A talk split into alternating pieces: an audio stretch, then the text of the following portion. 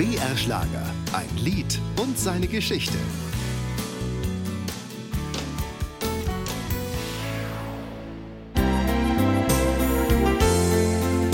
Udo Jürgens und seine wechselvolle Grand Prix-Geschichte. Die mehrmalige Teilnahme am Grand Prix Eurovision war für Udo Jürgens der Durchbruch. Tatsächlich war seine letzte Teilnahme 1968 aber ein großer Reinfall. Er hatte für Karel Gott Österreichs Beitrag 1000 Fenster komponiert. Ein enttäuschender Platz 13 war das Ergebnis. Kann da drüben das der Mensch nicht sein? Festivals sind oft sehr undankbar für die Beteiligten, oft sehr schön für die Beteiligten.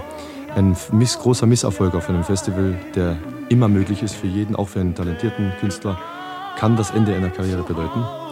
Beispiele gibt es genügend, bei der Eurovision zum Beispiel. So fasste Udo Jürgens seine Eindrücke über den Grand Prix zusammen. Karel Gott saß gelassen und blieb erfolgreich. Österreich hat gedacht an die K- und K-Zeiten und haben gedacht, warum soll nicht ein Tscheche uns repräsentieren? Die einzigen zwei Punkte hatte Karel Gott aus Deutschland erhalten. Kurioserweise waren das die einzigen Punkte, die Udo Jürgens und auch nur als Komponist je von einer deutschen Jury erhalten hat. Seine eigenen Lieder wurden vollkommen ignoriert. Dreimal kein Punkt aus Deutschland. Gestartet war Udo beim Eurovisionswettbewerb 1964 in Kopenhagen. Warum, nur warum, spørger forfatteren og komponisten Udo Jürgens. Warum nur? Warum? Udo Jürgens schaffte mit elf Punkten den sechsten Platz. Seinem britischen Mitstreiter Matt Monro gefiel Udo Jürgens Lied in jenem Jahr so gut, dass er es in einer englischen Version aufgenommen hat. Und damit landete er einen internationalen Hit. Walk away, please go. Man erwartet sich also, dass man jetzt besonders anspruchsvoll sein muss. Und das sind falsche Erwägungen. Nach diesen ersten Grand Prix-Erfahrungen nahm Udo Jürgens 1965 in Neapel einen neuen Anlauf. Mit gescheiteltem Haar, im Anzug und weißem Hemd saß er am Klavier und ging mit einer weiteren Ballade ins Rennen.